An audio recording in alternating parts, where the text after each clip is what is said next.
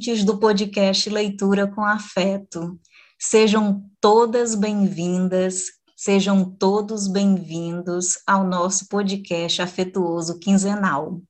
Eu sou Luciana Bessa e junto aqui comigo estão Arisa Cabral e Bruna Nergino. E como nesse mês de novembro é o aniversário da escritora cearense Raquel de Queiroz, e as três mulheres desse episódio são cearenses, então nada mais justo que prestar uma homenagem a Raquel de Queiroz através de uma de suas crônicas que se chama A Condição da Mulher. Bom, e para quem não sabe, para todos também já que sabem, mas não custa nada lembrar, Raquel de Queiroz foi tradutora, romancista, jornalista, cronista e também uma importante dramaturga. E a gente também não pode esquecer, claro, que ela foi a primeira mulher a ingressar na Academia Brasileira de Letras no ano de 1977 e também foi a primeira mulher e mulher nordestina a receber o Prêmio Camões, que é um prêmio instituído pelos governos de Portugal e do Brasil desde o ano de 1988 com vistas a estreitar aqui os laços culturais entre os países lusófonos, ou seja, que falam a língua portuguesa, para enriquecer o patrimônio literário e cultural da língua portuguesa. E aí eu trouxe aqui a crônica, né, a condição da mulher, e começa da seguinte forma: ela começa com uma quadra popular que diz assim, ó, triste de quem neste mundo nasceu para ser mulher, se é bonita, tem seus erros. Se ela é feia, ninguém a quer. Bom, e agora nós começamos aqui com a crônica, né? E aí depois eu quero que as minhas convidadas, né, falem a respeito do texto e da condição da mulher. Então vamos lá. Bem seria se os males da feminina condição se resumissem a estes que alega a quadrinha, pois as feias de hoje em dia bem se arremedeiam, e aos erros das bonitas não se dá mais grande importância. Pobre de nós, mulheres, e mais pobre de nós ainda neste mundo moderno, em que até para a guerra nos mandam. Nós sempre fizemos os homens, mas agora também nós temos que o destruir. O arquiteto que nos fabricou pouco cuidado teve em dividir com equidade o ônus da continuação da espécie. E assim, nesse tremendo trabalho da geração, a parte de esforço do homem é como a centelha que gasta o isqueiro para acender a fogueira, enquanto a nossa contribuição é de toda a lenha de que a fogueira se nutre. Sem a faísca não há fogo, é claro. Mas quem dirá sem a lenha? E afinal, o que é a fogueira? A lenha ou a faísca? Nunca fui feminista. Jamais me pude convencer de que seja uma prova de adiantamento social e não de atraso uma mulher ser motorneiro de bonde. Sei que piso num terreno todo ladrilhado de lugares comuns, pois nada há pró ou contra nesse tema que não tenha sido abundantemente dito e escrito, mas este, como o amor, como a morte, como o trabalho, como todos os assuntos eternos, a gente os tem que discutir, pondo de parte qualquer repugnância de incidir em lugares comuns. Por mais inteligente que seja uma mulher, por mais que se enfrone no campo mental masculino, sempre estará nele como uma estranha.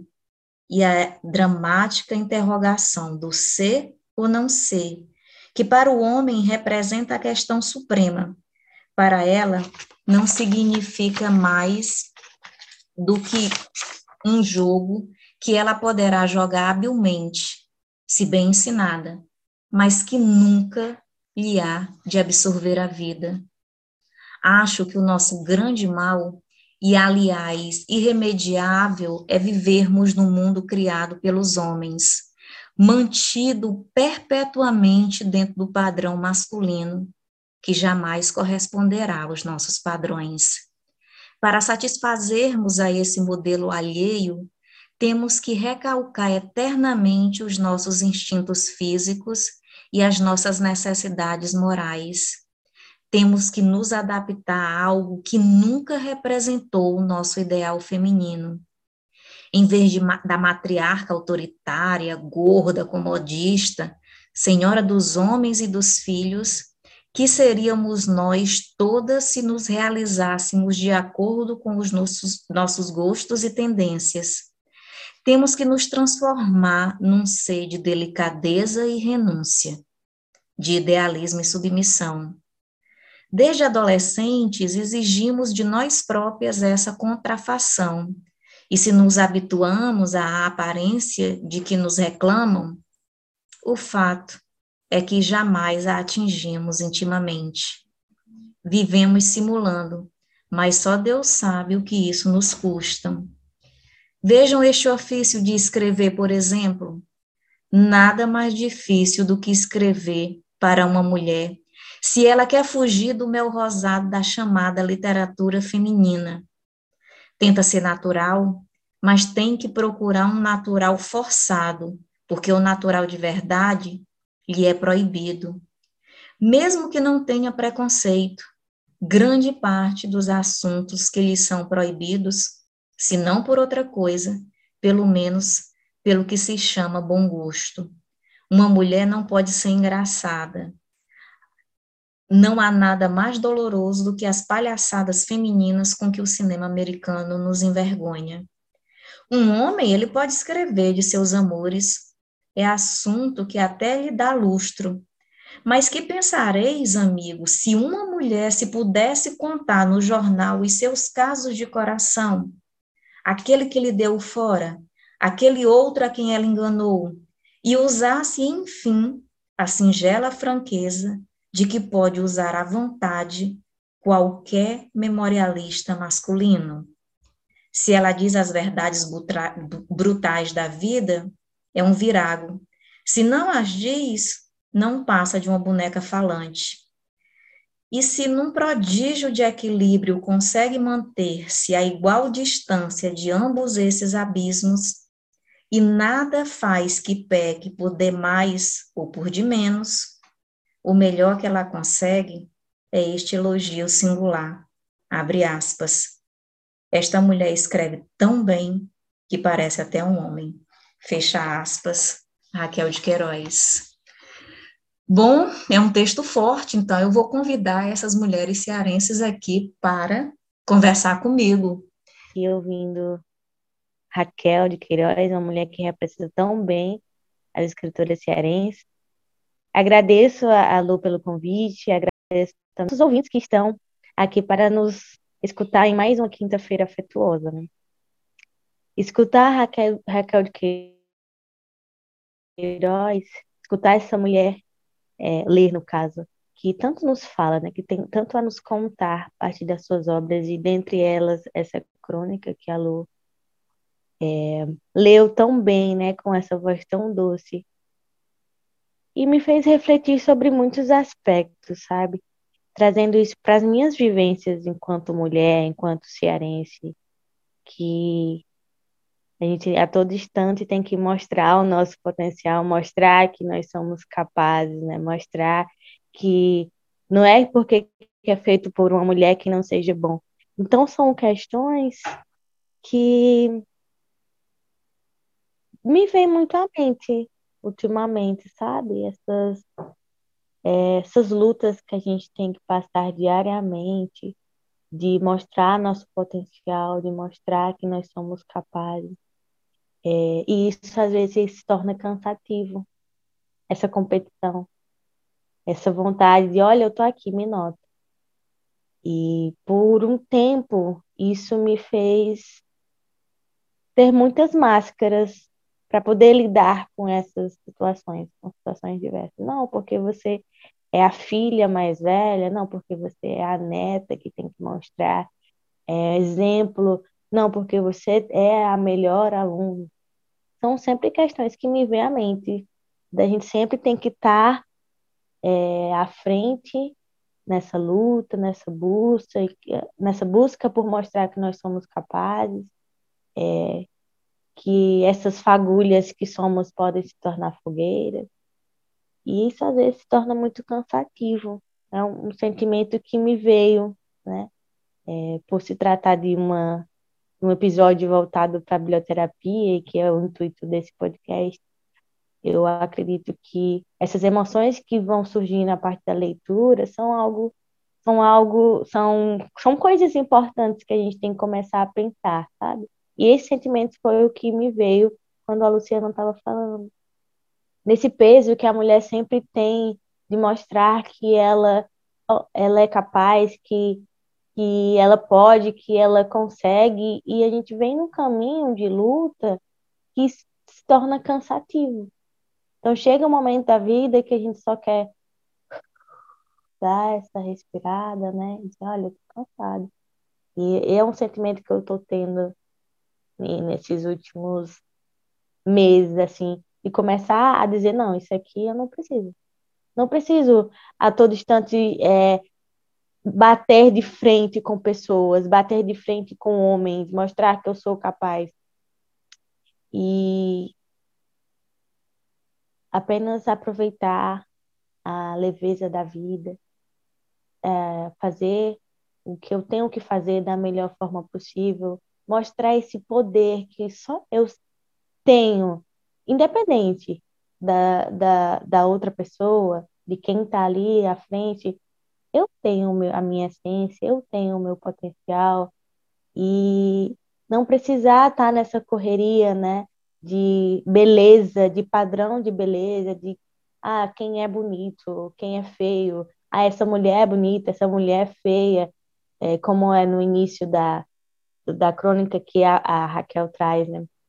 Mas o que é esse padrão de beleza que a gente também tem que estar nessa, dentro dessa, de, dessa redoma de, do que é belo, de, do que é a melhor roupa, do que é o melhor cabelo, do que é o melhor estilo. Então é sempre uma busca. O resumo da minha fala é isso.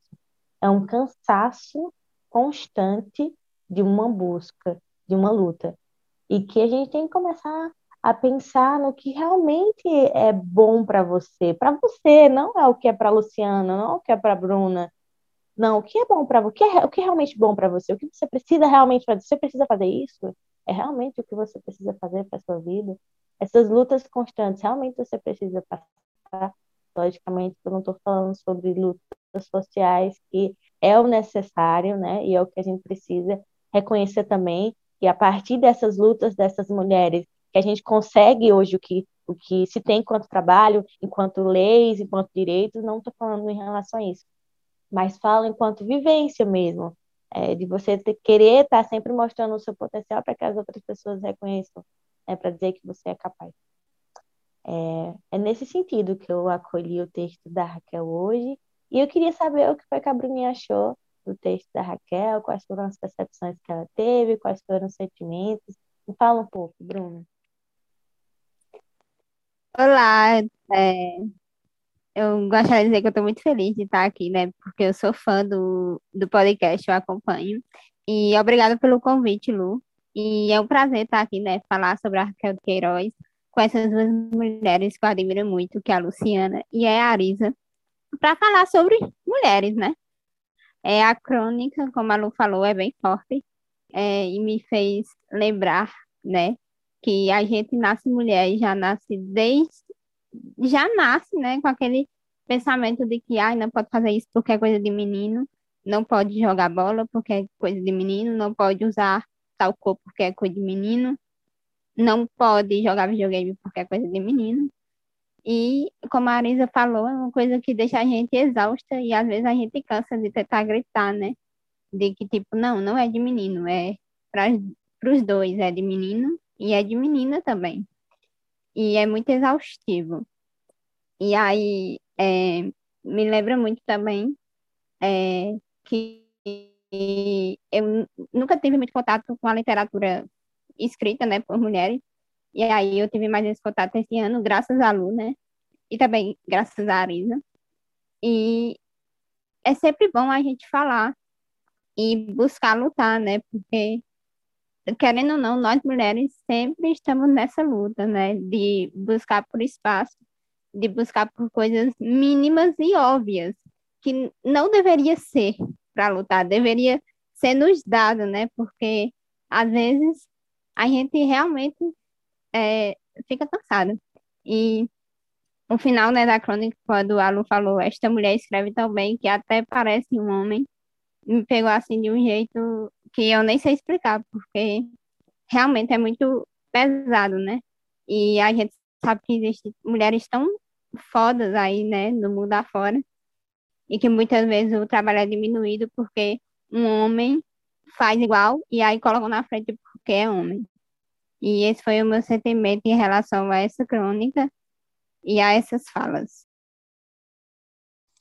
É tão bom, Bruna, Arisa, não sei se vocês querem complementar mais alguma coisa, é, mas é tão bom escutar aqui a percepção é, de vocês, porque eu também, eu não conhecia essa crônica da Raquel, porque são muitas, e, e quando eu vi, eu fiquei assim encantada, porque é, é uma crônica, como eu disse, muito forte, e ela já começa, né, usando aí uma quadrinha como uma espécie de epígrafe, e fala sobre essa questão é, da beleza, e, e, a beleza, ela é tão interessante porque ela é exigida para a mulher mas eu não sei vocês, ela não é exigida assim para o homem. Então, por exemplo, quando o homem começa a ficar com cabelo branco, ele é charmoso. Agora, a mulher, quando começa a ficar com cabelo branco, ela é, é velha, né?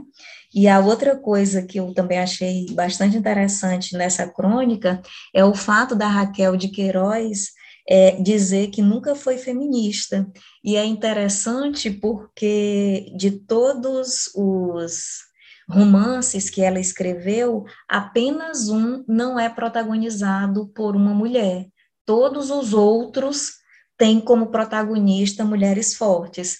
Em 1930, o 15, a protagonista é uma mulher chamada Conceição. Em 1937, em Caminhos de Pedra, a protagonista é a Noemi.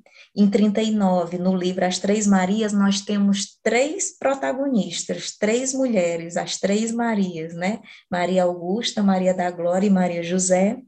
Em 1975, nós temos Dora Doralina e a personagem, a protagonista, claro, também uma mulher, que é a Maria das Dores.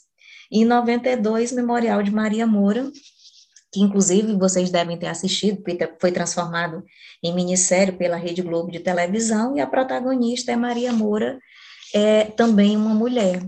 E a outra coisa que eu também reparei nessa crônica, né, é quando a Raquel diz que acha que, um, que o nosso grande mal é justamente viver nesse mundo criado por homens, né? Então, as leis foram feitas para pelos homens e nós, mulheres, é que temos que nos adequar. Só que é um padrão, não é não, Bruna, Arisa, é um padrão, um padrão tão alto que eles exigem de nós, que eu, que eu digo que, na verdade, são padrões cruéis, né?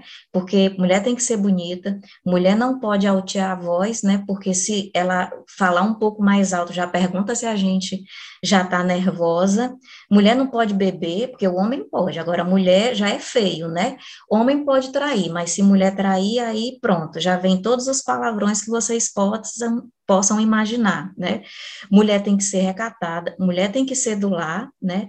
Ela desenvolve um trabalho igual ao do homem, mas ela ganha um salário diferente.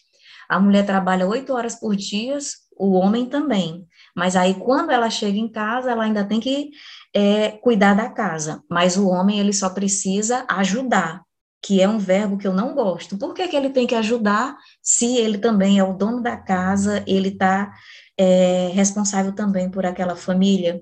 E essa última frase, Bruna, que você comentou aí, que eu li, que estava entre aspas, foi quando Raquel estreou na literatura, em 1930, com a obra O 15.